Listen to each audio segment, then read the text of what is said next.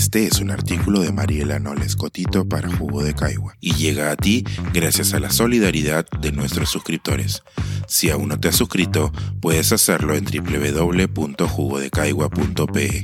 Ahora puedes suscribirte desde 12 soles al mes.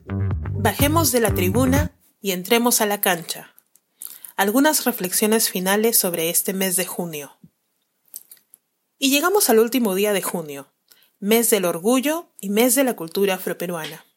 Esta vez nos trajo mucho, desde la inestabilidad estable de la política local hasta las profundas disrupciones causadas por importantes decisiones internacionales que afectarán los balances de poder geopolítico en el mundo, con consecuencias aún por terminar de descubrir.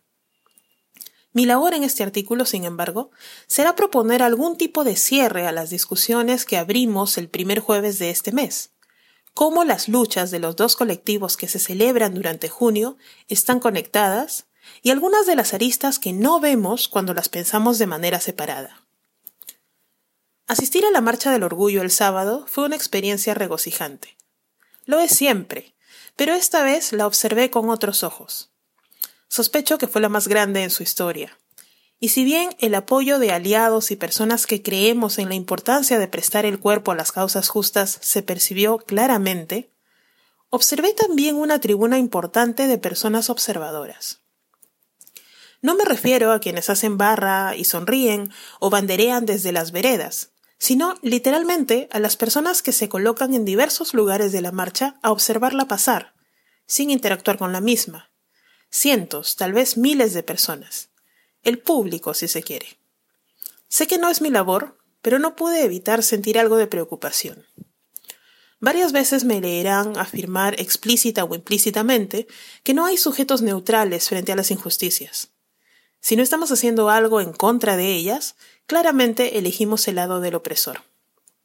A la postre, nuestra indiferencia o falta de acción tiene por consecuencia el mantenimiento de las desigualdades. Esta es la eterna diferencia entre no ser racista, homófobo, xenófobo, tomando una posición pasiva ante estas y las demás opresiones sociales, y asumir la posición activa de ser anti racista, homofobia o xenofobia. Mientras el primero se contenta con no ser el malo de la película mientras esta sigue sucediendo, el segundo busca por lo menos hacer algo para cambiar el guion. Hay una frase muy popular que se atribuye a Martin Luther King y a la que suele recurrirse comúnmente en el tipo de conversaciones que evocan textos como este. La injusticia en cualquier lugar es una amenaza para la justicia en todas partes. Me parece curioso que la atribución suela quedarse ahí, porque lo que le sigue a esa frase, o la parte de la cita que no suele nombrarse tanto, es mucho más esclarecedor y profundo o en cualquier caso mucho más concreto a los esfuerzos de todos y todas por la igualdad. Estamos inexorablemente vinculados por una red de mutualidad, atados en una misma prenda que es el destino. Lo que sea que afecte a uno directamente, nos afecta a todos indirectamente. Lo cierto es que todas las luchas están conectadas. El racismo, el sexismo, el clasismo, la homolesbotransfobia y la xenofobia son hermanos, y no hay jerarquías en la opresión. Tanto la población LGBTIQ como los pueblos afroperuanos, las poblaciones indígenas, andinas y amazónicas, las personas en situación de discapacidad y las mujeres vienen dando una lucha intensa por la garantía de sus derechos.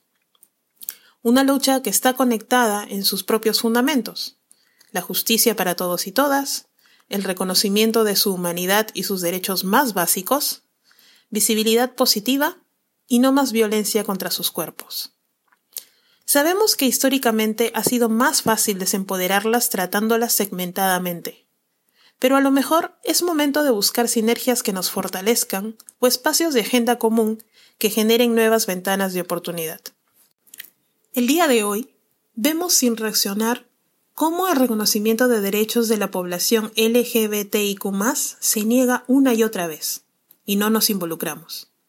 Observamos sin inmutarnos cómo las brechas de desigualdad que afectan desproporcionadamente a las poblaciones racializadas se hacen más profundas. La plena ciudadanía de las mujeres aún se sigue poniendo bajo examen. Y ya ni qué decir de los derechos específicos que corresponden a las poblaciones indígenas o de nuestra indiferencia respecto de la necesidad de hacer nuestra ciudad y servicios más accesible a las personas en situación de discapacidad. Bajémonos de la tribuna. Dejemos de ser un público observador. Se supone que hace 200 años habíamos superado la era de la aquiescencia colectiva a las limitaciones de derechos para ciertos grupos. Y sin embargo, al 2022, muchos de nosotros aún seguimos esperando. Este es un artículo de Mariela Noles Cotito para Jugo de Caigua y llega a ti gracias a la solidaridad de nuestros suscriptores. Si aún no te has suscrito, puedes hacerlo en www.jugodecaigua.pe. Ahora puedes suscribirte desde 12 soles al mes.